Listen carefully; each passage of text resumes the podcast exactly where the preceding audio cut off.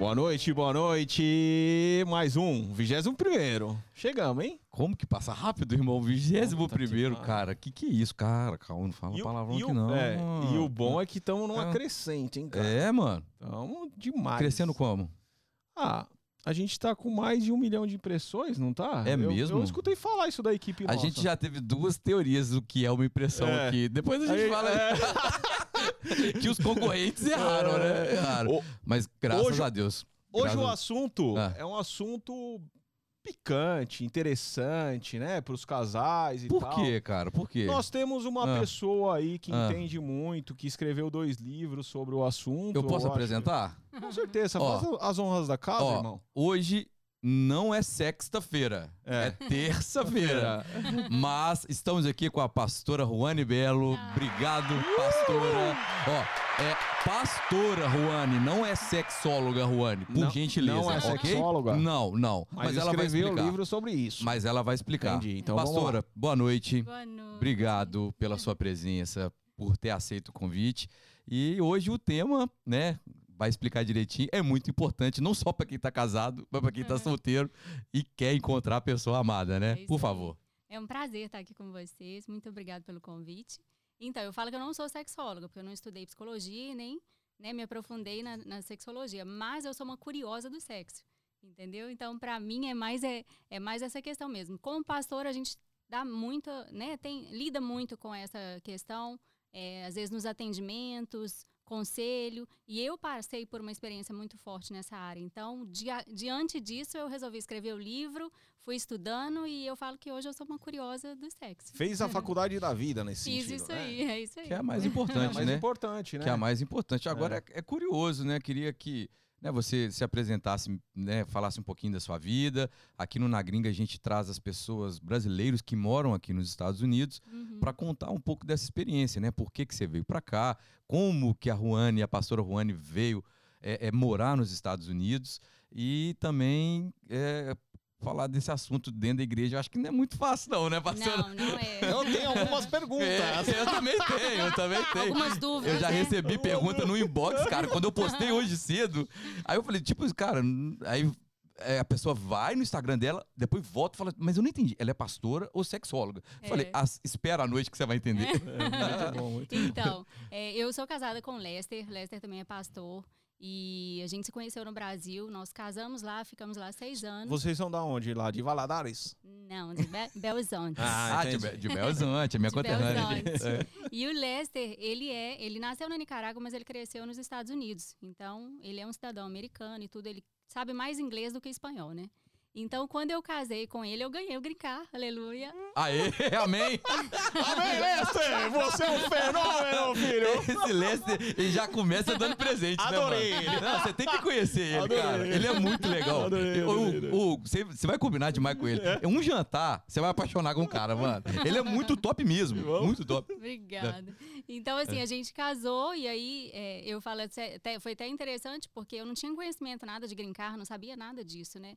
Pra mim era só casar e eu conseguiria entrar nos Estados Unidos, né? Era, é- era esse o meu pensamento e o dele também. No entanto, que quando a gente casou, a gente tentou fazer um casamento nos Estados Unidos, mas a gente não conseguiu, porque eu não tinha visto nem de turista. Então eu tive que entrar com um pedido, como eu já estava casada, eu tive que entrar com um pedido de grincar, e aí demorou um ano e meio. Nesse um ano e meio eu fiquei grávida, e quando eu vim visitar os meus sogros, conhecer os meus sogros nos Estados Unidos, eles moram em Nova York, eu já estava com Salomão, que a gente engravidou com quatro meses de casado. Então não tinha nem jeito de devolver mais, entendeu? A, a, a brasileira. O, Ô, amigo, o povo cristão engravida rápido, né, cara? Eu ia falar Minha isso. nossa Eu ia senhora, falar isso, ó. ó. Quando foi você? Quanto Ô, ô, tempo mano, você é crente atrás? casa rápido, cara. A gente vai perguntar pra ela. Eu casei com a Thaís, eu namorei, noivei, casei com a Thaís com nove meses. Resumindo, atropela o samba, né, filho? Eu namorei, noivei e casei em sete. Em sete, né? Em sete meses? Sete meses. Então, eu, eu namorei, noivei, casei em nove meses com, com um ano e meio de casamento. Thaís já tinha, né, a gente... A Thaís sofreu um aborto e depois já tinha, tava grávida de gêmeos. Você sabe que eu não sou crente, eu casei no ano e dois meses. Você que pensa que você não é crente, rapaz. Você Não, eu sou pensa. crente porque eu acredito em Deus, tenho- tenho- sou temente a ele, eu Você sou. que pensa, Isso mas aí. você é Não, crentão, crentão. Mas crente casa rápido, né, pastor? Casa rápido. E acho que tem que casar também, né? Porque o fogo aí, às vezes, né, pode até atrapalhar. Isso é uma questão que a gente pode até entrar aí, porque como, nós, como cristãos, nós acreditamos que o sexo é guardado para o casamento, Sim. né? Foi algo que Deus criou para o casamento. Então, a Bíblia mesmo fala, né, que se viver é, em- abrasado, é melhor casar do que ficar desse jeito, entendeu? Sim. É melhor ficar, melhor casar do que ficar esquentando o namoro.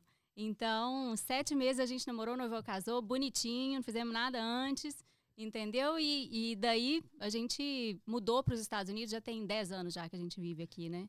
É, Um segundinho antes de Vai. voltar para a história, né? É, eu, eu aprendi o seguinte, irmão, porque eu converti velho, né? É. Eu, eu sou crente, eu fui virar crente com 30 anos. Então, assim, eu entendi que casar pra namorar é melhor do que namorar pra casar. E É eu mesmo. fiz isso, Catarina. É, o test Entendeu? drive é feito É, durante o casamento, né? Exatamente, cara. Então, assim, eu, eu fiz isso. Mas, por favor, pastor, eu volto. Aí, você conheceu o Lester, um Uhum. ano e meio, você veio pra cá conhecer seu sogro, já o Salomão já é, tava... já, já tava com um pacotinho do lado, não tinha como devolver a gente, né, Salomão? Salomão tá aqui. Salomão tá gente. aqui, viu, gente? Depois a gente vai chamar a- a- o, o primogênito. pra- Então, assim, não teve mais como a gente, né? A gente já tava junto, enfim. Então, a gente namorou, é, noivou e casou, ficamos no Brasil seis anos e depois a gente veio para os Estados Unidos e hoje já tem 11 anos que a gente mora aqui, né? Já viajamos aí para vários lugares, fomos para o Brasil durante dois anos durante esse tempo, mas voltamos, sempre voltando para cá, para a Flórida, né? É, Weston, ah, perdão, eu fui para o Texas, ficamos dois anos no Texas, mas o nosso lugar é Flórida, a gente ama a Flórida, né? Legal. E Uhum. o tra- isso por- devido ao trabalho ou porque o Lester também já era daqui, vocês preferiram Não, voltar? Ele acho que trabalhava mais- aqui. Eu acho que mais porque a Flórida é muito parecida com o Brasil, entendeu? A gente fala que a Flórida é um pedacinho do Brasil, né? Então, assim, o Lester é de Nova York. Nova York é muito gelado. Ele fala que eu não conseguiria viver lá. Então, assim, eu preciso de sol, preciso dessa energia que o sol dá. E Flórida são 310 dias de sol por ano, Verdade. Fritando o coco, fritando. É É uma blu- aí. blusa preta, é um, é, é- o dura no máximo 12 meses, porque você vai pro sol, ela fica marrom, É, eu coloquei a jaquetinha aqui só pra tampar a barriga, porque o ar-condicionado tá ligado aqui, né? Mas não dá Ah. pra usar fora, não. É, Não dá, não. é. Aí veio, então, isso foi há 11 anos atrás, veio com o Uhum. Lester. Então já, se, já é uma cidadã, não só Sim, pelo casamento, mas já eh, Sim. se adaptou totalmente, né? Ah, com certeza. A gente fala que, como, o Bra... como a Flórida é um pedacinho do Brasil, a gente tem tudo aqui, né? Desde comida, amigos, família, enfim. A gente. Eles se me perguntam assim: você sente falta do Brasil? Eu falo, não. Eu sinto falta das pessoas, mas do Brasil em si, não. E essa é uma outra coisa interessante, porque eu falo que eu morei no Texas dois anos e ali eu pude conhecer a cultura americana. Então, quando você mora na Flórida, você, eu, na minha visão, a gente não consegue viver a cultura americana. Qual que é a grande diferença? Uma pergunta que acho que a gente nunca fez. Qual que é a grande diferença? Porque você teve uma imersão realmente lá com, com os rednecks, que são os Isso. americanos de verdade, os vermelhão. Uhum. Qual É, Os- são bravos, os hein, vermelhão. Brabo. Meu É. vizinho aqui do lado dava trabalho, ainda bem que mudou.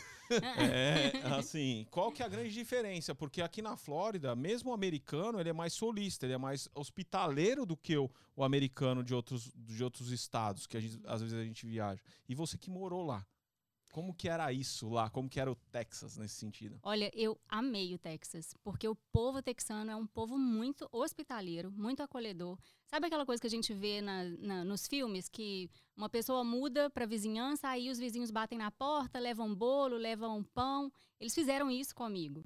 Então, assim, a vizinha bateu na porta, trouxe um bolo, a vizinha do outro lado bateu na porta, deu uma lista com todos os telefones eh, úteis da região para mim. Top, hein? É, e o condomínio que a gente morava era um condomínio muito bom. E eles tinham uma lista, olha só que incrível, uma lista com o nome de todas as pessoas que moravam no condomínio, com o e-mail de cada um, com a- é, o hobby que cada um tinha, os Que carros que cada um tinha para que né, sempre tá, pudesse estar vigiando é, é, o condomínio em si e tudo. Então, assim, eu achei extraordinário. As datas de aniversário, fenomenal. Assim, eu achei maravilhoso. Não foi aquela coisa que a gente, às vezes, aquela impressão que é, você pode, às vezes, até ter em outro lugar, mas ali eu não tive. Daquela coisa fechada, americano é fechado, ele não se abre, não. E ele fala assim, quando um americano falar com você, olha, vamos marcar de encontrar, ele realmente está falando, vamos encontrar. E às vezes os brasileiros a gente fala, ah, então vamos marcar de encontrar, né? Ah, beleza, Aquela, a gente se aquela fala. conversa fiada de mineiro, né? Eu faço Não, mineiro não, você não vem Teve não. um cara que combinou Você pizza. fala Eu isso. falo, ó, ó, Ó. não some não, hein? Vamos marcar de encontrar. Teve um cara que combinou pizza Pô, domingo. Tá marcado, tá marcado. É. Tô esperando até hoje. Eu acho que é chegou. próximo. É o próximo. É, mas aí eu vi no Instagram, né, da pessoa que marcou comigo a pizza que já tinha pedido um japonês e não falou nada. Eu falei Era assim, 11 então, da noite. então- Só pode puxar lá no Instagram. então trocou. Ah, mas é bem diferente, né? O meu vizinho aqui, a única vez que ele bateu na porta foi pra falar que ele ia me multar, que eu não tinha cortado a grama aqui do... Oh, meu Deus. Eu juro, cara. Cara, o cara cismou comigo lá com a Thaís, cara. É, Eu, a- te- eu tenho dois, eu Ah. tenho dois, do- dois, duas vertentes, né? Agora o que vai mudar eu não conheço, mas o, o daqui é super top. Ele é de New Legal. Jersey, americano de New Jersey, top, top, top. E desse lado aqui Era o policial. era o policial, redneckzão, que arrumou vários problemas com a gente, até que tomou uma trombada da minha, da minha mulher e, E aí parou. parou. Porque enquanto você não dá o dá uma segurada, aí espera aí, ele vem, ele vem vindo, né? Ele vai te o- vai indo pro seu limite, né? Então aconteceu isso com a gente aqui dos dois lados. Esse lado da família é fantástica Uhum. e esse lado aqui a família simplesmente chegava, eu não sabia que tinha dois, fi- dois filhos. Eu soube quando eu tava já vendendo a casa. Uau, Eu moro aqui há- nessa mesma casa há três anos. uau, não sabia. interessante. Pois é, você tirou o cara, né? O cara, o país do cara, o Tirei bairro não, do cara. Aí o cara mudou causa. Tirei não, velho. tá vendo, cara? Não, é porque, É é difícil, porque é. deu uma valorizadinha e deve estar pondo dinheiro ali no É, bolso. exatamente, É. exatamente. Mas olha só, pastor, como é que é falar de sexo dentro da igreja? Porque eu, eu entendo que se fora já é um tema, já é um tema, né, Hugão? É difícil de ser falado abertamente. Na igreja deve ser ainda mais difícil, não? Eu acho assim, pra mim, eu cresci numa família cristã, né? A gente, a família, eu sou a quarta geração de pastores da minha família.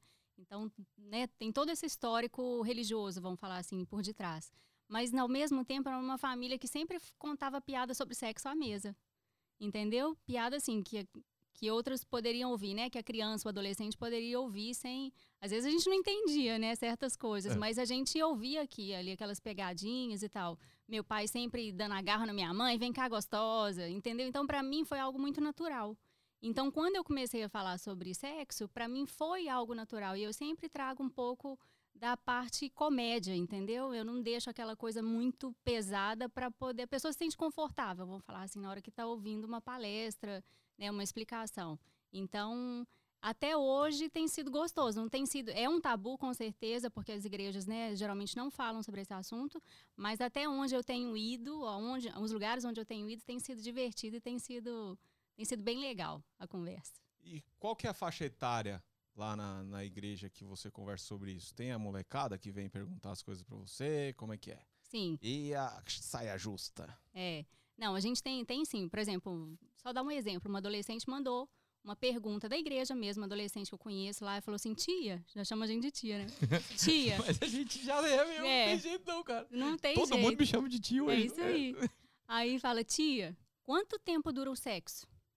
Ela queria saber quanto tempo durava, né? Quanto é cinco minutos? Eu quero entender assim, é cinco minutos? É uma hora? Quanto tempo dura o sexo? Entendeu? Então é uma pergunta assim. Então a gente tem desde o adolescente. Não, mas fez a pergunta, responde. Ah, responde. Eu quero saber. Depende, meu filho. Depende. Se, o- se o camarada. Falou, Porque pra ela deve ser fogo, né? Deve ter. Deve ter... Não, aí vai depender mesmo do casal, né? É a mesma coisa assim, a gente não pode colocar, a gente não coloca isso numa caixinha, por exemplo. Tem casal que gosta de assi- assistir filme de comédia, tem casal que gosta de assistir filme drama, é, que gosta de comer comida italiana, outros gostam de comida asiática. Então, assim, você não consegue colocar numa caixinha quanto tempo o sexo dura. Existe uma média, que vai aí de 15 minutos a 45. É uma média. Então, se for mais pra cima ou mais pra baixo, tá valendo. Eu vou nem comentar. E a... Essa média. com o filho da sua idade, pior. Não, você teve Olha, gêmeos, é, você tá bem. é, tá bem. Olha, Você vai lá? Pode ir. Pastor, ó, eu, eu, assim, a gente é, né, é sempre muito divertido quando a gente consegue falar aberto. Mas eu, é, né, na igreja já há quase 10 anos, eu faço 10 anos esse ano, é, eu entendo que é um assunto difícil, né? Porque as pessoas, quando elas é, entram nessa, principalmente as mulheres, né? Talvez elas não tenham essa liberdade com o marido e principalmente nas igrejas mais tradicionais, não tem a cultura de conversar sobre sexo com o marido. Talvez a pessoa que eu entendo que chega muito para você, ela é infeliz no casamento em relação ao sexo, mas ela vive isso a vida inteira. Sim. Né? E, e talvez a igreja ou a religião mesmo inibe a pessoa de desenvolver nessa área e, se, e ter um casamento mais feliz, mais aberto, sabe? Eu queria entender se você atende, é, é, se é esse tipo, se você atende mais dúvida, curiosidade, ou mais se entra mais no lado emocional, né? Talvez até de maridos que não não, não vai para a parte violenta efetivamente, mas psicologicamente ele é agressivo com a mulher, isso reflete no sexo. Eu entendo que é muito mais problema dentro da igreja do que realmente né, um, um, um lado que vai é, ser só uma curiosidade ou um lado divertido. Uhum. Eu tô, tô, tô certo, eu tô, é. eu tô errado. Como é que não, funciona? Não, tá certo. O que, que acontece? A gente não precisa nem entrar dentro da igreja para falar sobre essa área. Porque o sexo, quando você fala assim, é o que, que é a parte íntima da mulher? Ah, é a vagina. Não, a vagina é a parte onde existe a penetração. Então, só daí você já começa, é, já é um tabu. Entendeu? Por que que acontece? O homem só, só conhece a vagina da mulher. Então, quando você fala assim, ah, qual que é a parte íntima da mulher? Não, é a vagina. Não, é a vulva. A vulva é o conjunto que envolve toda a parte íntima da mulher. A vagina é a parte interna. Entende? Então, só daí a gente já começa é, é, esse preconceito porque antigamente, isso a gente tem desenvolvido mais a sexualidade feminina de uns tempos para cá, que tem sido mais explícita, a mulher tem tido mais liberdade de falar sobre esse assunto e de querer ter prazer no sexo. Então, como era só o homem que dominava ali aquela parte meio machista, vamos falar assim, a gente até esse nome vagina, ele deu mais força porque era aonde o homem tinha acesso, porque é ali onde o homem, vamos falar, goza e pronto, Sim. entendeu? Então, o que, que acontece? A gente precisa entender que é, a sexualidade feminina ela é, um, ela é um conjunto ali. O homem precisa saber mapear as, a parte íntima da mulher para que ela tenha acesso mesmo ao prazer. E, e, esse é o problema hoje. As mulheres vêm para mim e falam, Rony, eu não gosto de sexo. Mas por que você não gosta de sexo? É porque você não tem tido prazer. Porque eu falo assim, quando você come uma sobremesa gostosa, você vai querer sempre ter. E do sexo é a mesma coisa. Se você só tem arroz e feijão, todo dia, você não vai querer, você vai enjoar. Você vai falar, não, não quero mais, né? Ou se a comida está sem sabor, você fala, não, essa comida eu não quero provar, porque está sem sabor. E muitas vezes é isso que acontece. Só o homem tem o prazer e a mulher fica sem, sem ela se sente um objeto, né? Porque ela não, tem, não sente prazer. Então, acaba que ela para, ela começa a repudiar o sexo. E tem também alguns bloqueios, que esses bloqueios podem ser bloqueios emocionais, religiosos, né? Por exemplo, uma mulher que foi abusada. Eu fui abusada com 14 anos de idade. Ah, é? Então, por, por conta disso, é, quando eu casei, eu repudiava o sexo. Eu queria, com certeza, aproveitar, enjoy, né, com meu marido, meu marido um príncipe ali, tentando ao máximo, né, é, trazer prazer e tudo, mas eu tinha esse bloqueio. Então, eu tive que passar pelo processo, porque acontece, quando você é abusada, você sente como se você, você foi usada, você foi violentada. Então, na hora do sexo, para mim era o quê? Eu pensava inconscientemente, agora é a hora da violência, agora é a hora da penalização, entendeu? Eu não, não conseguia sair daquele Desenvolver. nível. Exato. E aí, por conta disso, eu tive que passar por um processo de cura, realmente, onde eu consegui liberar perdão para aquela pessoa que fez isso comigo e entender que eu não, não era mais vítima, né? Que eu, eu podia entrar num, num lugar onde não eu sobrevivi isso, eu preciso superar isso, eu vou romper nisso, né? Então existem muitas mulheres que passam por isso também, não é só uma questão de não sentir prazer no relacionamento, mas existe um bloqueio às vezes emocional, às vezes físico, hormonal, né, ou às vezes espiritual também que ela precisa desbloquear para que ela consiga usufruir do, do sexo. Né? É, até dentro da, da, tua pergunta tem, tem muita igreja radical, né? E como a Lagoinha, tanto, tanto aqui quanto lá no Brasil, né, que o pai do, do Valadão lá é um cara que todo mundo fala muito bem, né, é uma unanimidade. Eu sou testemunha, tive meio. a honra de trabalhar não, na casa pastoral, não, mano. Não é só você. eu também. É, também trabalhando? Não é só você que é amigo, não. Gente que nem é da igreja lá, que é de outra igreja e fala muito bem dele. É, como que é quando você, que você já deve ter recebido pessoas de outras igrejas que são radicais e que realmente pregam o arroz e feijão, pregam aquilo que não, não pode, porque não sei o que lá, porque tipo aquela aquela coisa bem radical. Como que é para você quando você pega um casal assim para tentar desenvolver um trabalho para quebrar esse estigma todo que é colocado dentro deles? É, eu acredito assim que a gente tem que entender. A primeira coisa é entender para que que o sexo foi feito. Então aí a gente já desmistifica, muita coisa. Então, por exemplo, o sexo ele não é só uma, uma não é aquele momento de prazer, não é só para procriação, mas o sexo é um momento de conexão. É onde você vai conectar o marido e a esposa se conectam ali. E essa conexão é corpo, alma e espírito. Então, quando você entende isso, você vê que é mais além. Então, muitos homens às vezes acham, não só dentro da igreja, fora da igreja também, que o sexo é ali, aquele momento de prazer e acabou, né? Mas não é, existe essa junção de corpo e alma e espírito. Então, por exemplo, vou te dar um exemplo de uma amiga e muito querida. Ela é bem, vamos falar assim, ela é mais, mais simples, uma mulher muito simples no falar e tudo. E a gente teve uma aula, demos uma aula para ela sobre sexo e tal, né? E na igreja que a gente estava, ela começou a desenvolver, assim, ela era muito religiosa, muito fechada, mas ela começou a ver que a religiosidade realmente era uma moeda que não estava fazendo bem para ela ali, né? Enfim, ela foi, ela foi desenvolvendo com o tempo. E em uma das aulas ela falou assim: Roane, agora eu entendi o valor do sexo e como que às vezes eu deixava que a religião entrasse dentro do relacionamento e dominasse o relacionamento. Foi tão engraçado que ela falou assim: olha, nesse. Né, é, nas igrejas, geralmente a gente faz jejum, né? Aí, geralmente, o pastor fala, vamos fazer jejum de comida, não sei o quê. Na igreja que ela era, o pastor mandava ela fazer jejum de sexo. Uai. Não, tinha que catar o pastor e dar um couro nele, velho. Tão bem dado. Meu Deus, aí não, velho. Bater, bater Olha nele de é gato é que, morto, velho. Como é que a religião, né? Prende. Ela prende, exato. É uma prisão mesmo. Então, ela falou assim, Rony, só que é, aqui eu consegui ser liberta, porque os meus três, os meus dois filhos, os meus três filhos, eu concebi durante esse jejum.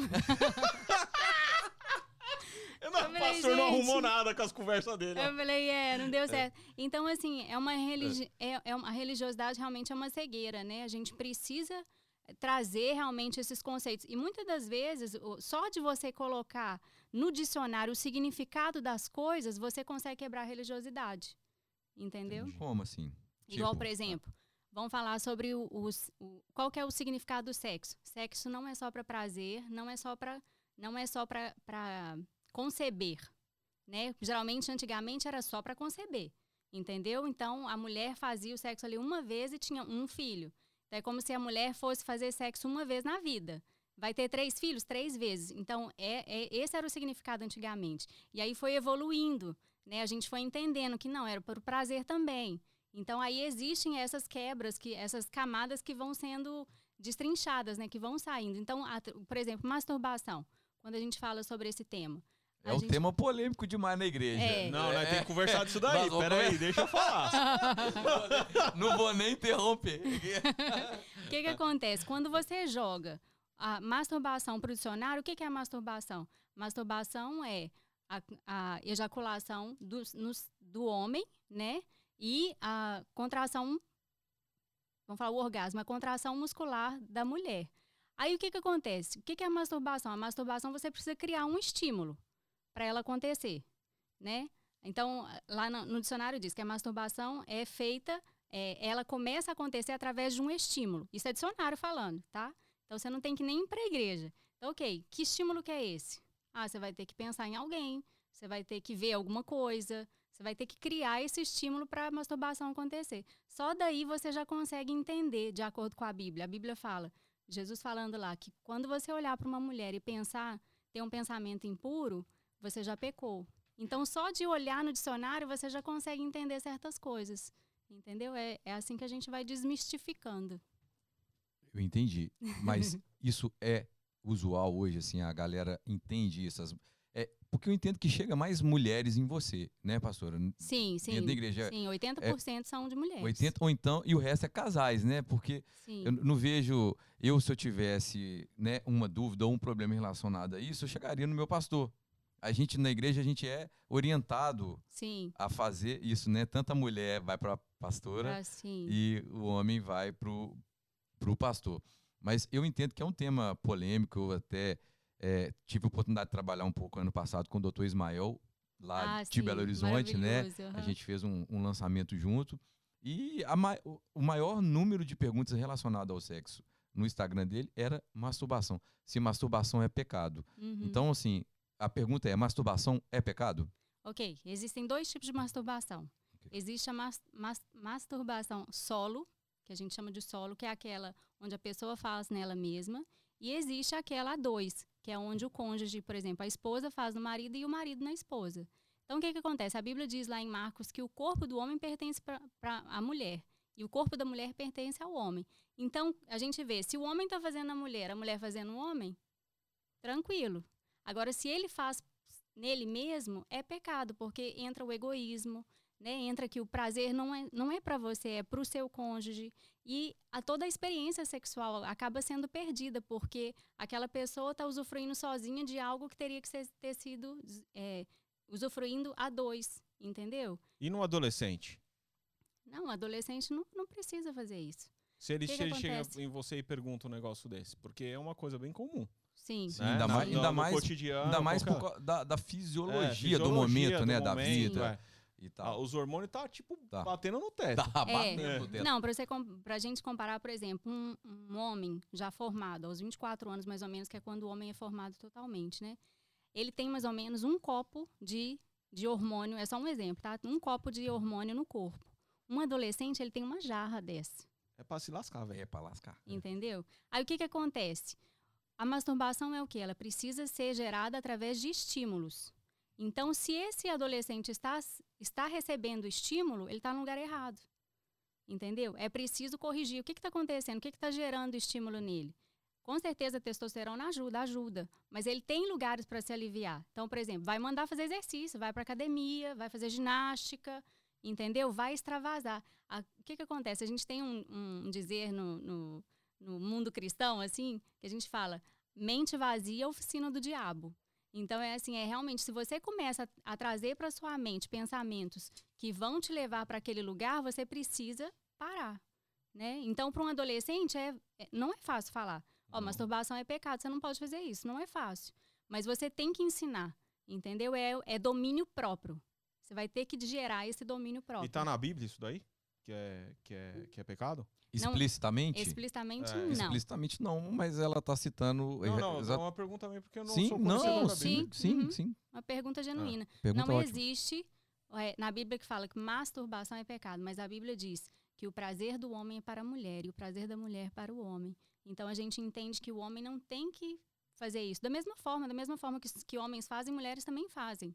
Entendeu? Mas a gente tem que entender que é, é- é como se fosse uma banalização do sexo. Mas se ele estiver pensando em alguém, um adolescente, ele tá pensando numa mulher, só, não é? Exato. para a, uma Bíblia, mulher. a Bíblia diz que aqui, se você olhar para uma mulher com pensamentos ilícitos, você já cometeu um adultério.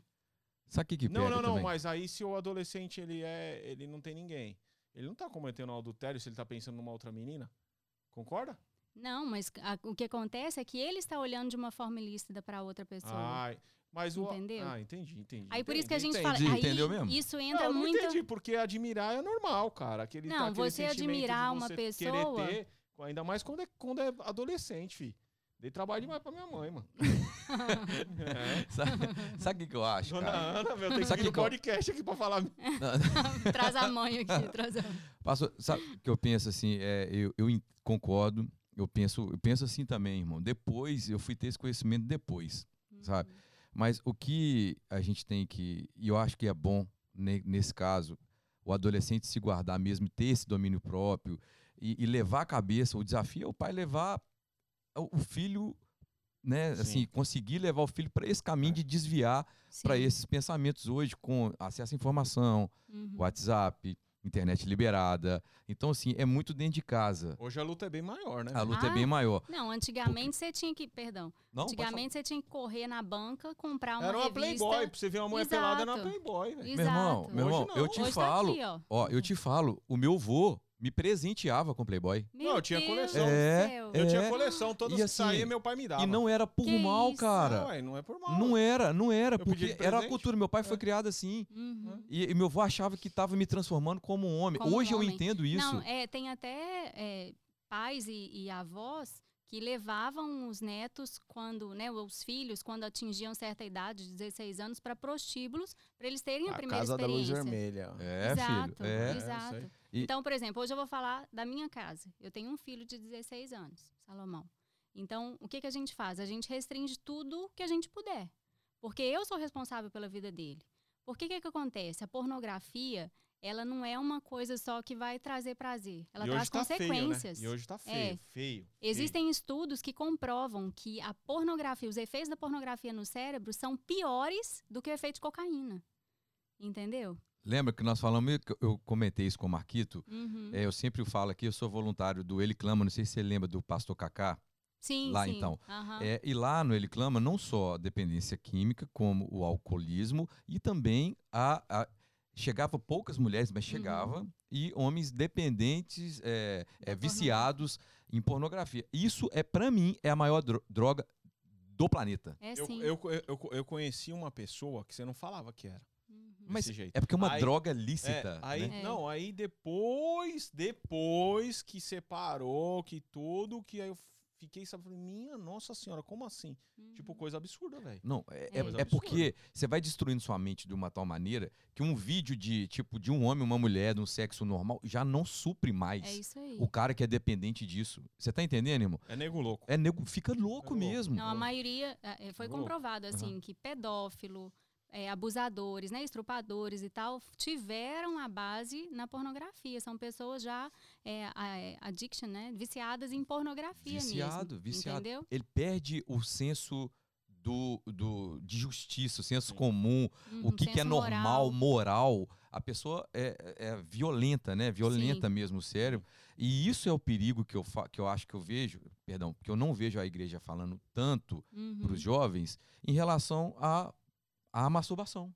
uhum. Sim. Você tá entendendo, irmão? Porque você pega hoje, é, olha a dificuldade que você tinha para poder é, é, Deus ter a céu. revista. Não, ficar esperando, contando Acabou. os dias. Meu irmão, se você hoje, com o que tá liberado hoje, o, o a- o adolescente com 16, 15, 16 anos, eh, passa um poucos meses, já não tem graça Não, mais, irmão, cara. Não, isso Playboy. Playboy não é pornografia hoje. Não é. Não. Não é, não é. Não é pornografia hoje, não. Pra gente era. Exatamente, Uhum. Entendeu? exatamente. Outra, Então, assim, é, aquela mágica, até a mágica mesmo que o homem tinha, Uhum. né, da primeira vez, é, é, é, a forma como ele olhava para a mulher, o desejo que criava no adolescente em uma mulher. Hoje é apagado aí com pornografia e acesso à internet. Exato. É Aí chegam pro casamento, não tem novidade, Sim. porque até mesmo os filmes, o que é elaborado, é uma ficção.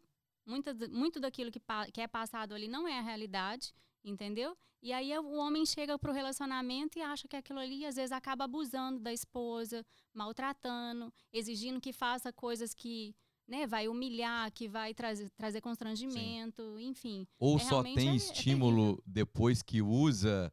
a- a- o cara precisa de estímulo até para a esposa dele. Ah, É. não. Ô, meu irmão, mas é, o- é o que tá acontecendo Não, eu com sei, o vício aí de- de- negócios. Eu sei. Entendeu? Então, assim, tem o lado Existem- espiritual. Sim. né, da masturbação para os Uhum. adolescentes e tal. Mas eu acho que o dano que não é muito é, é combatido é o Uhum. da pornografia, É. cara. E precisa. Né? E precisa. É. As estatísticas hoje falam que uma criança vai ter acesso à pornografia, a cada 10 crianças, 8 vão ter acesso à pornografia antes dos 10 anos de idade. Meu Deus. Então, assim, imagina, você, vo- se você pega um vídeo e você vê, você já fica chocado com certas cenas. Imagina uma criança vendo um- uma pornografia. Realmente vai distorcer. E aí entra, é uma coisa bem interessante, que distorce a sexualidade. Entendeu? Você vai perder aquele, a- aquele senso moral, você vai perder o senso de- do que é certo e o que é errado, entendeu? E você vai trazer um conceito errado da- do, do sexo. Sim. Porque o sexo não foi, fei não foi feito para você ver outra pessoa fazendo, é para você usufruir, né? E a gente volta lá no texto de 1 Coríntios, 1 Coríntios 7, que o corpo do homem é para a mulher, da mulher para o homem. Não, Então- o mundo em relação a isso tá perdido, velho. Sim. é real, perdido. Acho É. que já, aqui jaz, né, irmão? É. É, não, igual, por exemplo, lá em casa, a gente restringe tudo que a gente pode. Por quê? Eu sou a guardiã do meu filho. Eu sou responsável por aquilo que ele vai ver. Entendeu? Então, você pode pegar o celular dele, ele não tem acesso ao YouTube, ele não tem acesso ao Instagram. Com 16 anos? Com 16 anos de idade. Ele não tem acesso ao Safari. É travado. E tudo que ele vê no celular, a gente vê no celular dele também. Entendeu? Não, mas e a nem gente... Instagram? Ele não tem. Ele tem conta, mas está no celular do meu marido. Ele não tem acesso, ele não tem o aplicativo no celular dele. E- Ele tá lá falando e- lá. a Mas cara nem dele. Safari, pá, pá.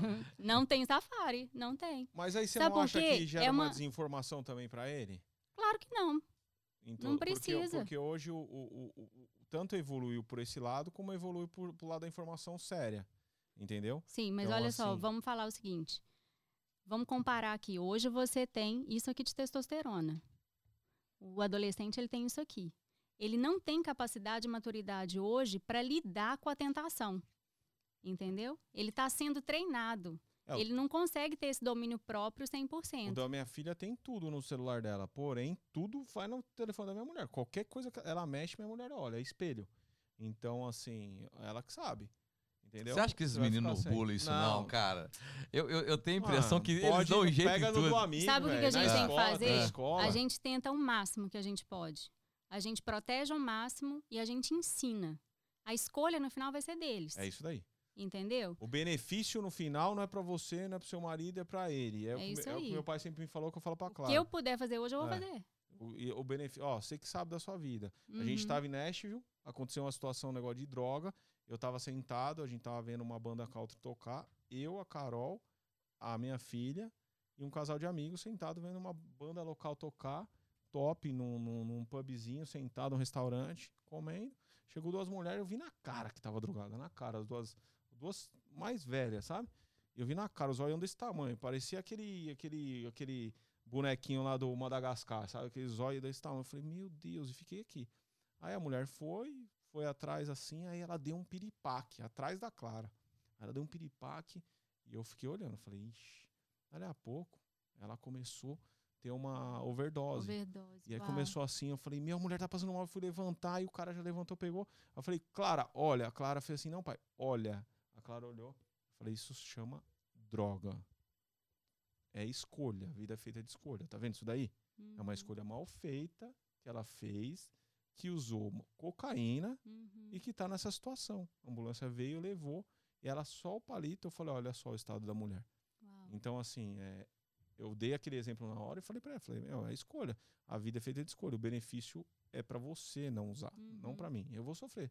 Mas quem vai ter a vida tomada por alguma, algum problema se você fizer isso é você. É. E ela, não, pai, e tal. Então eu mostro muito esse lado, sabe? É, Assim, Não, isso é importante. A gente tem que mostrar. Eu falo que a gente não pode colocar eles numa bolha. sim. Mas eu falo também que a gente não precisa fazer com que eles passem por certas Hum. situações para falar, não, deixa ele viver, você vai ver. Ele vai Não. experimentar e aí ele vai voltar pro Não, caminho. não, não, A pode. gente não, pode, pode deixar. Não, é doido? Vai pagar o preço? Não. Não, é- exato, mas é porque muitos pais falam, não, deixa, Não, ele vai aprender. não. E não é assim. Eu falo né? pra ela, falo, ó, se, se quiser, se você tiver curiosidade de tomar um vinho, que eu tomo sempre, se você quiser tomar uma cerveja, o que você quiser, o pai tá aqui.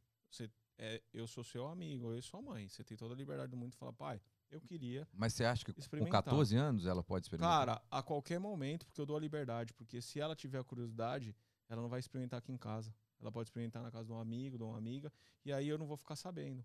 Entendeu? Se ela chegar pra mim e falar, olha, pai, eu quero, eu vou falar assim, se eu estiver tomando, eu vou falar, toma, experimenta.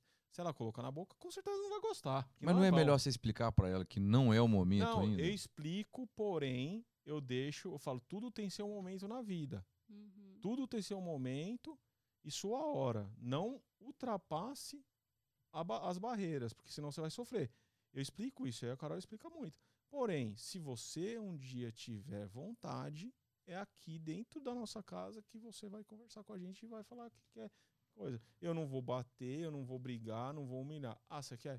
Tá aqui. Experimenta. Ela vai pôr e não vai gostar. Não, agora, agora Entendeu? sem, sem, sem levar pra, pra religião, religião, mesmo. Sim, sim. Uhum. Mesmo. O que eu vi lá no Ele Clama. A grande maioria dos alcoólatras começaram a beber com o pai com 12, 13 anos. Ah, mas é que assim. Você tá entendendo? Não, é, é é- é assim, é, e, e isso lá na minha casa tinha. Lá, na minha casa tinha mesmo, Sim. cara. sabe? Próprio meu tio, é, meus primos, é, até um primo meu que, que depois foi para droga e ele até presidiu essa instituição quatro anos. Ele começou a beber porque meu tio dava cerveja para ele no sítio que a gente tinha lá, com 12 anos. Cara, Uau. É e ele assim. falou isso abertamente nos testemunhos Ó. dele. Só que aí depois ele o álcool ficou pequeno, né? eu tive, eu tive, eu tive experiência de um amigo morrer de overdose na adolescência e todos os outros, só eu, Fabinho e o Paulinho, que não, se, não, não envolvemos com droga. E só nós três tínhamos a liberdade com nossos pais. O Rony, o Mário e o outro menino que era o mais novo, que eu não lembro, o pai segurou a vida toda, era a Bíblia embaixo do braço e tal, e pá, que os moleque isso, moleque aquilo. Os moleques passavam da idade que o pai conseguia segurar, mas virava a chave de um jeito que fala. E aí o, o Rony dá trabalho até hoje, tem minha idade. E aí você fala, o que, que serviu do, do pai bater, do pai não sei o que lá, do pai oprimir, do pai reprimir? Meu pai sempre teve a cabeça aberta, sentava e conversava. Filho, isso daqui não tá certo. Você não pode beber, porque você tem. Você é um adolescente, tal, tal, tal, tal, tal. Mas você quer experimentar? Experimenta aí. Experimenta, Você vai ver como é ruim isso daí. O pai é um trouxa de beber. É a mesma coisa que eu falo pra Clara. Porém, ela tem liberdade comigo. Entendeu? Então, assim, eu tive essa experiência e é isso que eu passo dela ter uma liberdade de chegar pra mim e falar qualquer assunto. Uhum. Entendeu? Porque se eu colocar essa distância, ah, isso pode, isso não. Não, vamos conversar. Por que, que não pode? Eu explico tudo por que, que não pode. E Uhum. mostro. Entendeu? Então, assim, é, é o jeito que eu levo ela, entendeu? É, eu acredito muito nessa questão, nesse lado da paternidade, da questão paternidade e maternidade. O que, que acontece? O adolescente, a criança, ele precisa de acompanhamento, Sim. entendeu? Não adianta você ser radical e falar, não pode. Não, Hum. senta aqui e nós vamos conversar. Essa é a parte É. de ser pai e de ser mãe. Então, o que vai dar fruto não é você segurar ou você largar. É. É você sentar e conversar. É participar, entendeu? Essa é a diferença. Então pode ser que seus outros amigos lá, eles, na hora que eles tiveram a oportunidade de fugir, fugiram porque era uma prisão, porque era tudo legalismo, é entendeu? Ou religiosidade, é im- é imposição. Não existe essa questão da conversa, que é muito das gerações passadas que a gente tinha, não, é porque eu falei, pronto, acabou. Não, mas a, a pessoa, a criança tem a, a- ela tem a curiosidade, ela quer entender o porquê, o pra quê, né? Exi- É. Isso faz parte do conhecimento. Então, essa questão de acompanhamento é que é a diferença, entendeu? É, é, e tem muito exemplo de filho de pastor mesmo que depois que cresce, né, Descambelha tudo. descambeia tudo, amigo, porque É, pode ter sido oprimido, infelizmente, né? é complicado. Infelizmente. É. Mas e se um, é, ou um, uma- um filho, um- uma ovelha, enfim, chega e fala assim, olha, eu, em relação, um exemplo, adolescente e masturbação, Uhum. ó, você não acha que eles levam muito uma culpa e acaba que fica proibido e depois que eles fazem, eles ficam com a consciência tão pesada que não conseguem nem desenvolver no ministério mais na igreja? Você não acha que isso, é Sim, da não, forma- com certeza. como não é tratado isso na igreja de uma forma aberta, Uhum. você não acha que os jovens estão muito confusos em relação a isso? Não, com certeza. Porque que acontece? O pecado em si, ele traz uma culpa e condenação. Boa. Porque é isso que o diabo faz com a gente, entendeu? Ele fala assim, vai e peca, ele te dá o prazer. Aí depois que você peca, ele fala assim, ó, agora, olha o que, que você fez. É. Tá errado. Isso é pecado, isso é errado.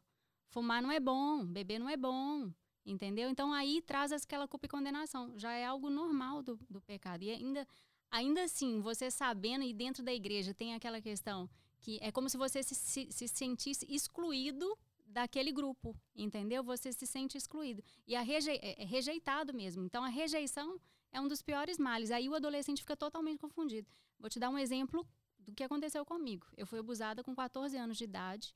É, faltava uma semana para o meu aniversário de 15 anos.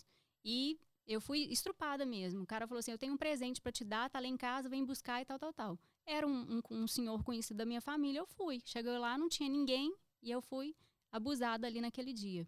Quando eu entrei no meu aniversário, sabe, tem aquela festa, uma semana depois, né, tem aquela festa toda, você entra no meio da- da- do salão e tal, né? E eu- me sentia suja. Eu sentia como se todo mundo tivesse vendo a minha nudez. Por quê? Por causa da culpa e da condenação. Fui eu que provoquei aquilo? Não. Eu fui uma vítima daquilo. E ainda assim eu me senti culpada. Passaram-se os anos, durante os próximos dois anos, eu fui abus... continuei sendo abusada por aquele senhor. E eu entendia que Ninguém sexo. matou ele, não? Ninguém sabia. Porque a gente sofre calada. É, a maioria dos casos são Com assim, né, certeza, gente? ele falava. Porque, primeiro, eu achava que eu era culpada, que eu que estava provocando a situação. Isso já é, a primeira, é, um, é um traço mesmo característico do, da, da pessoa que é abusada. Se sente inferior, você se sente que você que está provocando aquilo, entendeu? Então, eu me sentia culpada. E eu entendia que sexo antes do casamento era pecado, porque era isso que era me falado. E aí, o que, que aconteceu? Eu ficava naquele dilema. Eu tô sendo.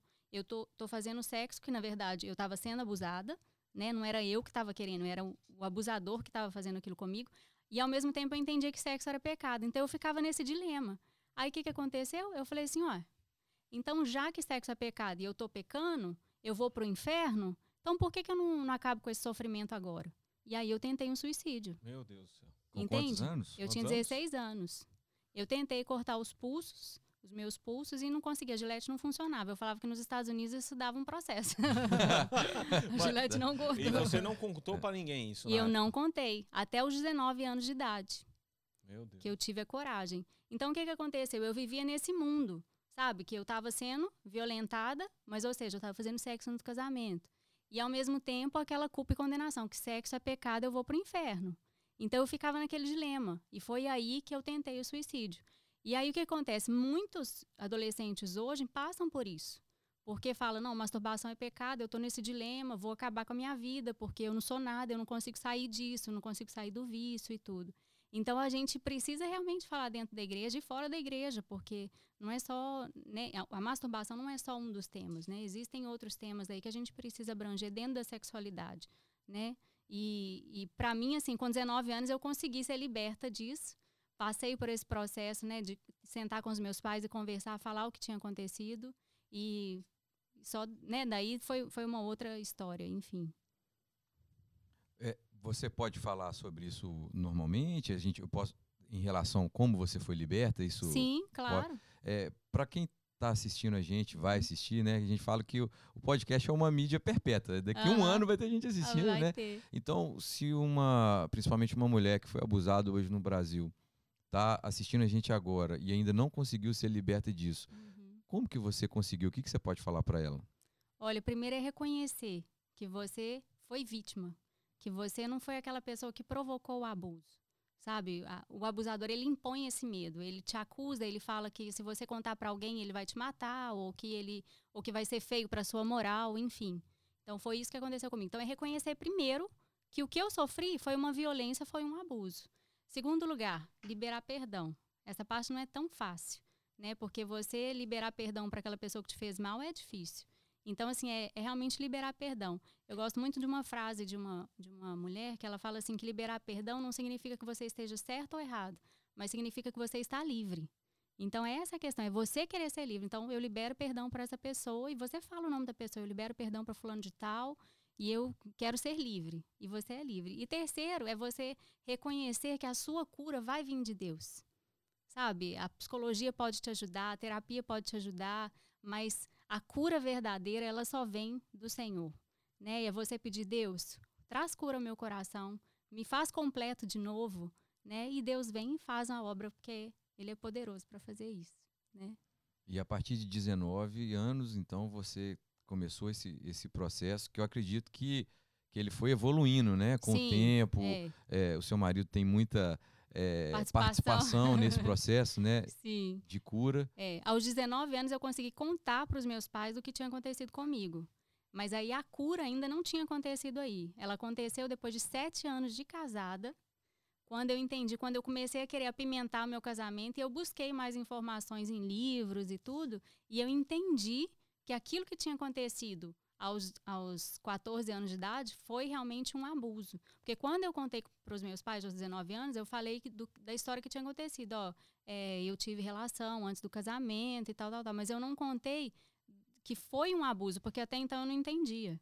Né? Então, através dos livros, de, de conhecer mesmo o que, que é um abuso, o que, que é um sexo que você realmente quer ter com alguém, né? Que você fala, não, pode fazer, entende? Essa diferença de você querer ou não querer, ela, é, eu entendi ali com sete anos de casada já. E ali realmente eu pude ser liberta, né? E o Lester fez essa, essa obra né? Porque a, a, figura de um outro homem, né? Chegar e falar, não, você é preciosa, empoderar mesmo a mulher, né? É uma parte muito importante também. E foi aí que veio a ideia de escrever o livro. É, como é que foi a ideia de ter um livro falando abertamente sobre isso? O que, que tem? Eu não li o livro, não sei Vou se pegar, lembra, pegar, pegar só a capa aqui pra gente. Pega isso Mas A gente o que, vê. que tem internamente ali? Qual que é o intuito mesmo desse livro? É, esse, para mim, é assim.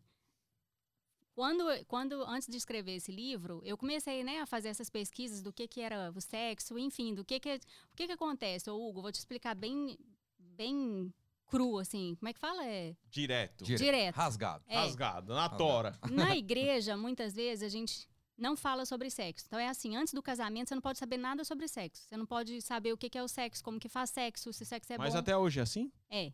Não é uma ignorância? Muito. É religiosidade, eu vou colocar assim, religiosidade, né? Que é aquele legalismo. Então, o que acontece? Antes do casamento, você não pode saber nada. Mas no dia que você casou, que você vai pra lua de mel ali no hotel com seu marido, você tem que saber tudo. Aí é bigode, hein?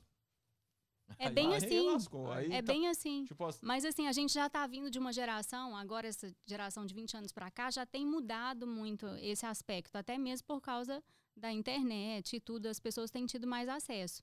Então, o que que acontece? Dentro da igreja, é, eu tinha amigas já casadas há 25 anos, a gente teve uma conferência de mulheres, e lá no final, lá entre um- uma conferência e outra, a gente se reunia para comer e tal, a gente conversou, todas casadas, e aí uma falou assim, nossa, eu tenho 25 anos de, de casada, até hoje eu acho que eu nunca tive um orgasmo.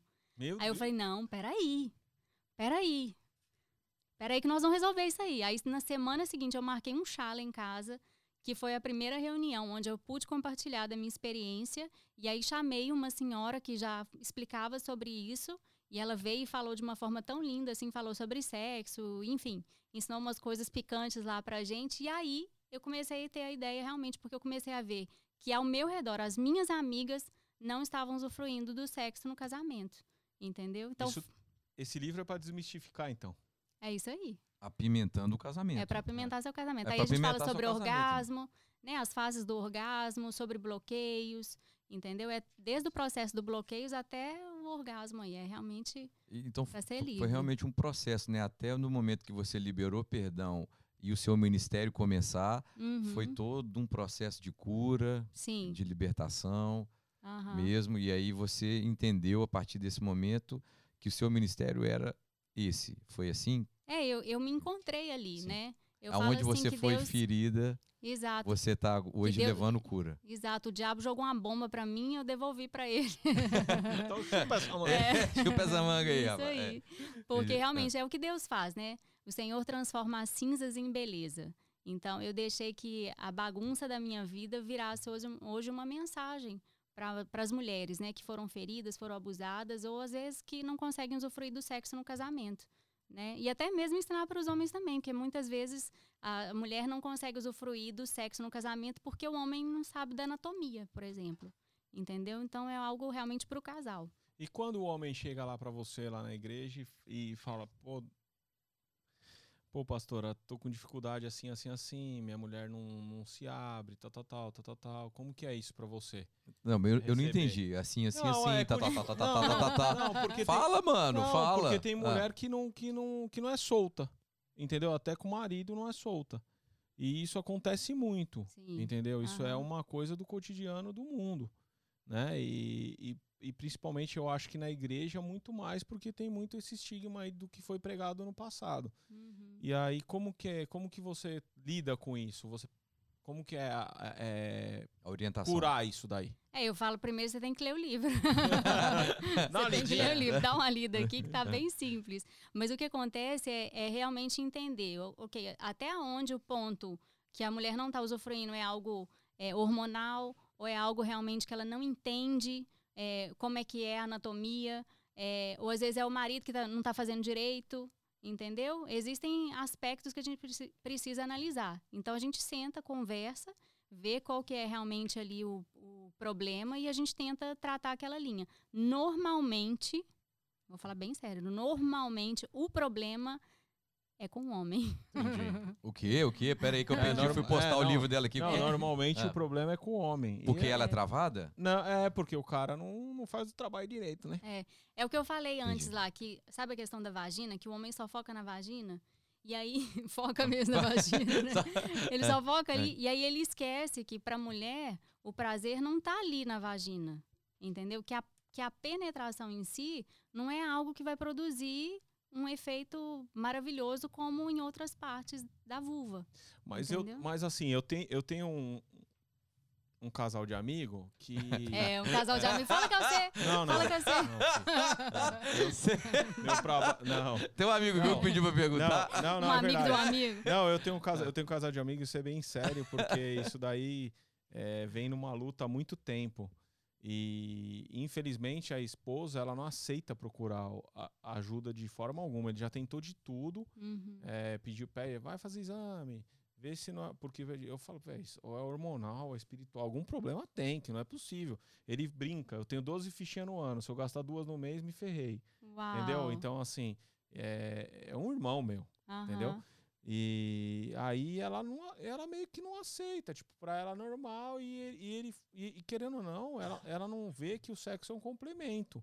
Realmente faz parte. Uhum. E aí às vezes ele se revolta tudo. O, quando acontece isso, a mulher realmente precisa de ajuda, não é isso? Com certeza, ela precisa de ajuda. Pode falar para me procurar. O que, que acontece? Às vezes pode ser um bloqueio que ela teve no passado que às vezes ela não sabe. Às vezes alguém passou a mão nela quando ela era pequena. Entendeu? Isso inconscientemente trava a mulher na hora. Você sabia que às vezes até a decoração do quarto trava? Vou te dar um exemplo. Quando você cresce, você, por exemplo, na minha casa, tá? Na, na, na- minha.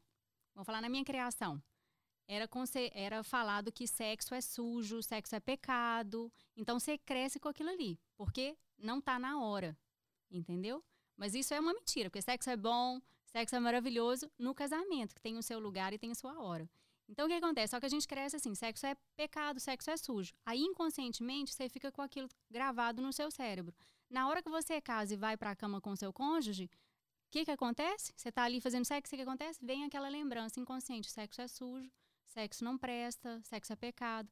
E aí, se a pessoa foi abusada, aquilo inconscientemente começa a trabalhar, ai, aquela ferida, aquela mágoa, aquele trauma, entendeu? Então, com- muitas das vezes é algo inconsciente que a pessoa sofreu na, na infância que hoje pode travar ela. Entendi. Posso fazer uma pergunta? Pode, irmão? Ir pro motel é pecado? Essa é uma das perguntas que mais perguntam. É mesmo? É. É. O que, que acontece? Não é pecado, mas não é um lugar onde a gente sugere que você vá. Por quê? Porque é um lugar normalmente tratado para orgias, orgias, né? Tratado para orgias, para prostituição, para traição, entendeu? Você pode ir para um lugar, às vezes um hotel melhor, junta um pouquinho mais de dinheiro, vai para um hotel mais bonitinho, que com certeza vai estar mais limpo, entende? A gente fala assim, os- a Bíblia diz que o sexo é, do casal, é, ele, é, ele santifica a cama, entendeu? Então, aonde você fizer com a sua esposa, vocês estão santificando aquele lugar. Mas muitas vezes levar a esposa para um lugar desse, às vezes não seria tão interessante. Entendeu? É inteligente, né? Não, vou falar pra você, eu concordo plenamente. Eu cara. concordo. Eu nunca fui muito de Eu- desses rolê, não. Eu concordo. Pô, você vai Hã? pegar a sua esposa, você vai pro motel? Não. Vai pro motel, cara. Um hotel ia lá- legal, um hotel top. Lá em São Né? Paulo nós ia lá no Nick. Não, é- eu tô te falando que acon- aconteceu hotel, mesmo cara, é com verdade. um amigo que a gente estava evangelizando, que ele falou que o, é, tem muito demônio no motel. Falei- Eu falei, cara, eu, eu acho que isso não tem nada a ver nesse sentido, né? É simplesmente é higiênico, cara. É, Sabe? É higiênico. Você vai pegar um lençol, mano, que foi que rodou o dia inteiro, por que, que você não vai lá pôr o Minas, casado, né? Exato, Com a sua é. esposa, com sua esposa, e pelo menos pega um, edredom que não foi usado hoje. Né? Exato. Spazinho, Não, né? certeza. É, não, tô, é, não é a- o demônio É. que tá na parede do, do, do motel, é. é mais sua cabeça É. mesmo e levar sua esposa para um lugar. Exato, normal, né? Com certeza. Que coincide muito com a resposta. É. E sex shop? Ah, então. Eu vou te dar Dá três uma regrinhas. pimentada, hein? O que, que acontece? O Teve, sex uma- shop. teve uma amiga minha que falou que vai dar um presente pra mãe, vai vendo. Eu não vou dar nome, hein? O que, que vai dar, por exemplo, a mãe? Vai dar. A mãe tá separada, ela falou que vai dar um consolo pra mãe dela. Oh, Você tá Deus. brincando. Falou? E falou que é moderno ainda. Eu falei, meu, que conversa feia. Eu falei, meu Deus, meus cabelos ficaram em pé. assim, Bom, eu falei, Mas a, a mãe dela ainda tá casada com o pai? E pior que a mãe é pastora. Eita. Não, ai, tô eita. falando sério, não tô zoando, é Ó, sério, velho. Eu dei tanta seguinte. risada, velho. Eu quase caí da cadeira. Imagina eu, eu ria, velho. Meus cabelos em pé. Eu falei, meu Deus do céu. Você não tá falando isso, não. Porque Ó, é em relação a velho. isso, eu vou Só falar o acontece seguinte. comigo essas conversas É ver- fiadas. ah. Tudo hoje que a gente indica pra, para o casal, você encontra em farmácia e em supermercado. Ah, isso é Então, importante a gente. é. Ou na- ou tem internet também hoje, não tem? Não, não, eu entendi o que ela tá Ah, tá, falando. eu tá, tô falando assim, de você ir no local. Tudo o que é que, que li- acontece? lícito moralmente É, pro casal. porque tem muita coisa ali dentro do sex shop que vai estragar a sua mente. Entendeu? Você não precisa daquilo ali. São artifícios que muitas vezes vai substituir o que você já tem também. E aí entra um problema, porque às vezes vira um vício e, o- e você perde o parceiro, você perde o cônjuge, porque o cônjuge não vai precisar mais de você. Então eu falo assim, tudo aquilo que vai substituir os órgãos genitais da mulher e do homem não faz bem. Entendeu? Você já tem um instrumento que Deus já te deu, você já tem algo natural. Não, a ferramenta tem que ser lógico. própria. É, é lógico que lógico. existem coisas que podem te ajudar. Às vezes, um gel é legal, entendeu? Um anel vibrador é interessante, que é, é o anel peniano que a gente chama, que ajuda a mulher a liberar o orgasmo clitorial. Então, é interessante, mas é algo que o casal usa, entendeu? Então, eu falo assim, que existem três regras para você saber aí se pode ou não pode. Vamos falar, você tem uma outra dúvida, sexo oral, sexo anal. Tem três regras aí. Primeiro, você olha de acordo com a Bíblia. A Bíblia tem alguma coisa a falar isso? Porque a Bíblia é nosso manual de vida, entendeu? Seja, né, você uma pe- pessoa religiosa ou não, você pode abrir lá e você vai encontrar muito fundamento de vida. Então, você olha na Bíblia, falou claramente se é pecado ou não? Não, não falou. Então, passo para o segundo, que é o senso comum, entendeu? Ok, isso aí vai humilhar, isso aí vai viciar, isso aí vai é, trazer mal, fazer mal para a saúde, entendeu? Você olha por isso aí. Não, tá tudo bem. Então, até então, passou pela segunda regra. Então, vai para terceiro. É o, con- o, senso, o consenso. Ok, o seu cônjuge está de acordo com isso, você está de acordo com isso? Beleza, então pode. Entendeu? Agora, se parou em alguma das regras, é melhor não. Até porque também a Bíblia fala que, é, né, é, que tudo lhe é permitido, mas nem tudo lhe convém, né? Então a gente tem que entender exatamente o que, que a gente não fere, né? Os nossos princípios, nosso, nossa, nosso corpo também, né? É, Em existem posições, às vezes, que o homem se sente confortável, mas a mulher se sente agredida, entendeu? E muitas vezes, às vezes, o casal não fala. Então, é interessante conversar. Você falou assim, né? Às vezes os casais não conversam e tal. Eu falo assim, dou, dou uma dica aí pra quem, às vezes até casadinho de novo, que às vezes tá um pouquinho mais reprimido, com vergonha ainda, não tem, né? Porque eu falo, vinho novo precisa de mais É. tempo aí, né? Pra ficar bom, né? Então, assim, escreva num papel, entendeu? O que você gosta que o cônjuge faça com você, o que você gosta de fazer com o cônjuge e o que você gostaria de tentar. E aí escreve num papel e troca de papel um com o outro, entendeu? E dali começa um diálogo, começa uma conversa para desenvolver mesmo, né? Essa comunicação sexual que é muito importante, né? Tem uma situação engraçada pra contar pra gente da igreja que Não, aconteceu que você conta. lembra? Não, tem conta, cara, deve ter umas 300. aí. Pois é. Sem dar nomes, não precisa trabalhar É, não, com não nome. dá nome da irmã, não, mas então, assim, eu fui você- dar uma aula Olha lá, uma já tá vez. rindo, eu É. fui dar uma aula uma vez e existe no, eh, uma parte da aula que eu pego um- mesmo uma prótese, né, peniana e tudo, para demonstrar para a mulher aonde é que estão as partes mais picantes no pênis e tal, e, e falar para a mulher o que acontece. Aí eu comecei a explicar lá para as mulheres, né? Então aqui está o pênis e existem as terminações nervosas. O- Deus colocou ali no pênis 4 mil terminações nervosas. E aí comecei a explicar para a mulherada lá. Então, a terminação tá ner- nervosa está aqui em volta, tem a cabeça do pênis, está ali a glande. Então, aqueles pontinhos que às vezes parece que é, é um porozinho, sabe? É todo poroso ali e tal. Aí uma das, uma das mulheres fala assim: Meu Deus do céu! Ah, então isso é terminação nervosa. Eu achei que meu marido tava com alergia no pinto. então, assim, são coisas assim que às vezes a pessoa não sabe, né? Não colhou.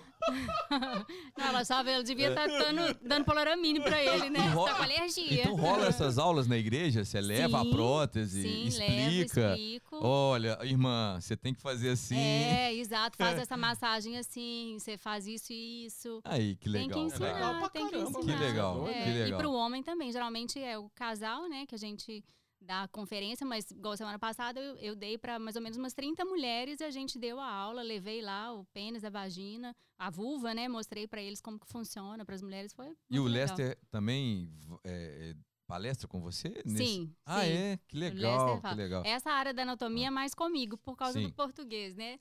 ah, é verdade, é, verdade. Mas ele, ele chama o marido na, no lugar também direitinho. É mesmo? E ele é, ele é, se bobear, ele é maior que você, cara. ele é alto. É, o Lester grandão, Grandão. assim, é. Sorridente, né? Exato. Sorridente, é, sempre. muito brincalhão. A gente, a gente vai trazer ele aqui também Vamos. pra, Bem legal. pra, pra conversar. Em relação ao sexo oral, desmistifica pra gente. Crente pode fazer sexo oral, pastor? Pode conversar. O que, que acontece? Existem teólogos que acreditam que quando Salomão fala ali, existe um livro na Bíblia, Cantares, que é um livro totalmente, vamos falar assim, erótico, né? E é um livro onde Salomão fala mesmo ali das partes íntimas da mulher. Então existem teólogos que acreditam que quando Salomão fala ali, quero provar da sua fonte, da sua fonte que, que jorra favo e mel, né, favo de mel, enfim, eles estão, ele está falando da da própria vulva da mulher, entendeu? Então ele fala, eu quero provar dessa fonte, eu quero beber dessa fonte. Então, existem teólogos que, que acreditam que esse é um texto relacionado a sexo oral, entendeu? Mas aí a gente vai para as três regrinhas. Como não é explícito, tipo, sexo oral não é pecado. Então, aí você vai para a segunda. Você vai lá, ok, é, na saúde é bom, vai é, humilhar, enfim, tal, tal, tal. Passou? Vai para a terceira, ok, os dois estão de acordo? Então, se o casal tiver de acordo, beleza. É isso aí. É só alegria. Não é pecado. Eu entendi que não é pecado. Não Na é. minha concepção, não é pecado. Lógico que não. É, ué, a gente, mas nós estamos querendo entender. Agora vamos falar do sexo anal? Vamos. Vou falar rapidinho? Pode, claro. Vai, bigoda aí. Claro. Sexo anal. Na primeira, passa ali na, na, na Bíblia, não está explícito. Na segunda, é, vamos falar, né? é, é, a questão da saúde. Ele trava aí. Porque, na verdade, o sexo anal é prejudicial à saúde. Então, a gente fica travado nessa área aí. Entendeu? E, e a- aí a, O a galera. Ministério da Saúde adverte que sexo, oral, sexo anal faz mal à saúde. Aí, simples. Sexo an- Não, Dá o Você não precisa nem não pra tem, igreja não, não tem religiosidade. Não tem É. religiosidade. Você explica isso de uma forma é, educativa, Uhum. leve e acabou. Sim. Acabou, né? É. É porque, em relação a sexo, cara, o que eu acho assim, é a culpa que, que estraga mesmo, que a gente falou lá Sim. atrás. A pessoa tá ali anos e anos sentindo culpa de algo que não precisava. Exato. E isso pode estragar o casamento, irmão. Acabou com o casamento. Então, eu quero saber Tem o razão. seguinte, né? Que é, que é esse trabalho. Que eu, que eu né, hoje conhecendo melhor que você, você falando, que eu tô realmente encantado, cara. É a pessoa, eu quero saber da pessoa caída. A pessoa caiu, mano. Como é que nós vamos recuperar essa pessoa e, e- e isso refletir no casamento dela? Uhum. É esse trabalho na parte de sexo que eu entendo que a igreja peca como um todo, peca um pouco, que é na restauração Uhum. na restauração. Tá bom, eu, é, um exemplo, eu transei antes do casamento, tô me sentindo culpado para transar. É, eu já vi, né, principalmente lá na escola de, no- de noivos que eu fiz lá com a Thaís, Uhum. a gente via a maior parte era a culpa que, as- que os casais tinham de, tá trans- de estar transando ali na época do noivado. Uhum. E era a grande maioria, quando a gente conversava né, Aham. dos- da nossa turma ali, eles estavam era é, tentando corrigir, que eu acho que isso já é ótimo. Eles Uhum. estavam entendendo ali que eles não poderiam transar mais até o casamento. Uhum. E- mas eles já tinham transado. Então, assim, cara, entenda, né? Tá tudo bem, vem cá que eu vou te, vou te dar um abraço, só não faz mais isso. É isso aí. Porque é assim, assim, assim, assim, assado. E é esse trabalho que a gente É. tem que priorizar, concorda? É, com certeza. Eu acho que a gente tem que entender que a nossa justiça é diferente da justiça de Deus, Sim. entendeu? A graça dele é muito maior do que a nossa. Eu falo assim, gente, se bobear, nós vamos encontrar Hitler no céu. Porque se ele, na última fôlego de vida, ele arrependeu, falou, Senhor, eu reconheço que o Senhor é Senhor e Salvador da minha vida, acabou, ele tá no céu, entendeu? Ele reconheceu. E é assim também é. Eu Só- concordo. Eu, eu Só concordo. que o Hitler não vai estar, não, velho. Esse daí não. É isso que eu ia Esse falar. daí, se tiver, eu vou trocar uma ideia com o Barba. Falar, Barba, trocar uma ideia em você aqui de canto aqui, porque esse cara aí, mano. É, você Mas o que, que acontece? O que eu quero falar é o seguinte: que a pessoa, a partir do momento que ela fala assim, Senhor, me perdoa, Deus perdoa. Às vezes a gente, a gente fica lembrando, não, eu pequei, eu pequei, a gente fica remoendo o pecado ali, né? Mas a Bíblia diz que Deus entrega os seus pecados no rio do esquecimento, que Deus não se lembra mais disso. né? A partir do momento que você se arrepende. Então, essa questão da nossa justiça e a justiça de Deus, a graça que a gente vê as pessoas, com que a gente lida, a misericórdia com que a gente lida as situações, é diferente de Deus, entendeu? Então, existe, tem que ter o trabalho de restauração na igreja? Tem, tem que ter sim. E eu acho que começa aí sobre a justiça e sobre a graça de Deus. E a né? conscientização, né? Com certeza. Agora, fala pros maridão aí, pastor, assim, cara, o que, nesse, nesses anos todos, o que, que vocês acham que a gente mais erra com as esposas? Eu Na acho, parte sexual. sim. O que que acontece? O homem, ele precisa de 30 segundos a 2 minutos para ficar pronto. Ele chegou lá, tá já, só, só, a mulher só apareceu, ele já está pronto. A mulher precisa de 10 a 12 minutos, entendeu? Da mesma forma que o homem sofre a ereção, a mulher também tem, só que é algo interno. O útero cresce, né, a vulva se expande, então existe toda uma preparação. Então, as preliminares são primordiais. Então, não, não, não se apresse, entendeu? Em fazer uma preliminar rápida. Aprecie a, preliminar, porque essa parte para a mulher é de grande ajuda. Vou falar assim. Com o passar dos anos no casamento, vai ficando cada vez mais.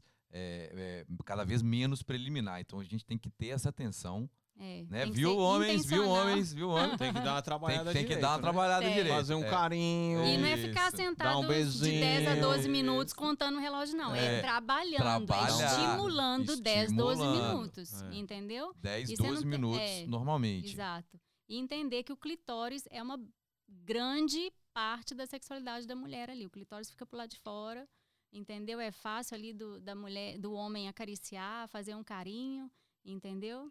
Então, tem que trabalhar o clitóris aí. Tá vendo? Tá vendo? De Tá. 10 a 12 minutos. É. Pede a tá. esposa hoje pra te mostrar onde é que tá. É. tá isso. Quem tá não souber. tá isso. Tá isso. Ah, muito legal, pastor. Acho que. Acho que foi o melhor ministério que veio aqui até agora. Aleluia. Porque de verdade, vou Ah, falar pra ah. você, recupera Fala. casal, né? Desmistifica um monte de, de, de coisa de verdade, né? Porque é um assunto que não é fácil lidar e nem de citar e nem de, de abordar. E ela aborda muito bem, de uma forma leve, a realidade é essa, e transparente. Que eu acho que todo mundo que recorre a, a- a ajuda ao, ao seu ministério é, tem uma, uma, uma. Ô, Marquito. Tá respondendo o WhatsApp aí, cara? Não, acho que ele foi procurar. De mim, Ele desculpa, mas eu tive que dar uma bigodada ali. É porque abriu os e-mails dele, É, o meu, meu, meu, meu. 2.906. Lá no. no 2.900 Aí- e-mails não respondidos. aí- Parabéns, parabéns, tá Não, certinho. Você viu o outro, então, Tá. tem- deve ter uns 100 mil. Ah, Ah, porque é de propaganda, um monte de coisa. entendi. Então, assim, eu acho que realmente eu brinquei, mas é a verdade. É, é um assunto que muita gente é, desvia, mas é um Sim. assunto que precisa ser tratado com seriedade, igual eu falei desse casal amigo meu, que mu- inúmeras vezes salva um casamento, cara. Com certeza. Entendeu? Então- É, o sexo, ele é 30% do casamento. Então, se você perde esses 30%, se não tá tendo sexo, esses 30% é muito significativo. Porque você fala em 100%, 30% não é nada, não. Mas 30% aí é muito significativo. Você pode ter, fazer uma, ter uma ideia aí, por exemplo, se você fica uma semana sem ter sexo com a sua esposa, né? Falando pra vocês. Você pode ter certeza que na próxima semana, a briga que vocês tiverem, se, se vocês tiverem uma briga, uma discussão, ela vai ser muito mais intensa se vocês tivessem tido sexo há uma semana atrás. Porque o sexo, ele traz conexão. Entendeu? Existem pesquisas que provam que, por exemplo, existe o hormônio da conexão.